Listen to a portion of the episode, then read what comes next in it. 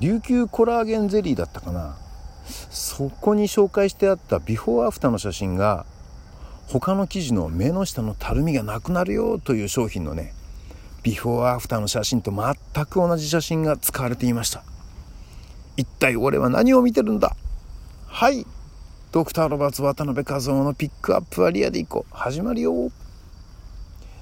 今ホームページバンドのホームページをリニューアルしていて、まあ、これまでのね記録とかね写真を見てるんだけど10年前はまだお肌が若いね。なんかさちょっと無理してちょっと頑張って目を殺せばドラムのさ秀夫さんなんてさ青年の面影がまだあるもんね。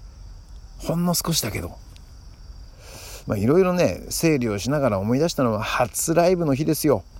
2011年あの東日本大震災の10日後にドクター・ロバーツの初ライブを開催したんですけど当時は本当にたくさん悩んだんですよね。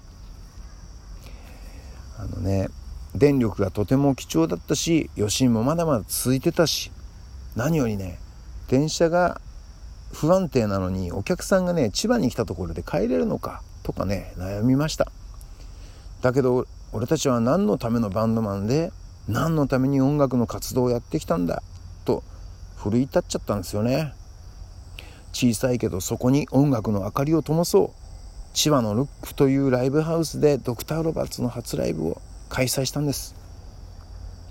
当時のライブ会場は節電のために照明はほとんど使わないで会場の電球、えー、それをメインにね薄暗い中で演奏したんですよね。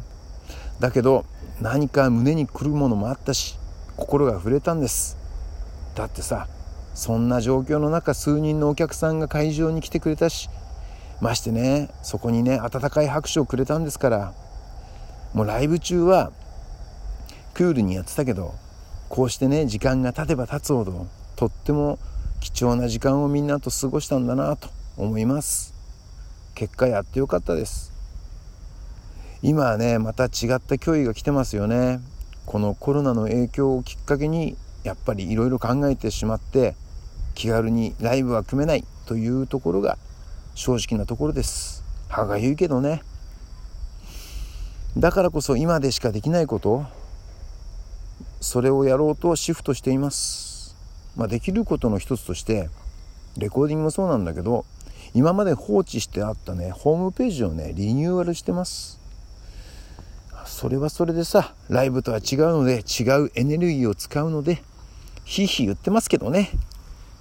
近いうちにね公開のお知らせをね、えー、できればいいなと思っております。その時はどうぞよろしくお願いいたします。今ねホームページを作りながら鏡を見るかのように心の中を覗いています。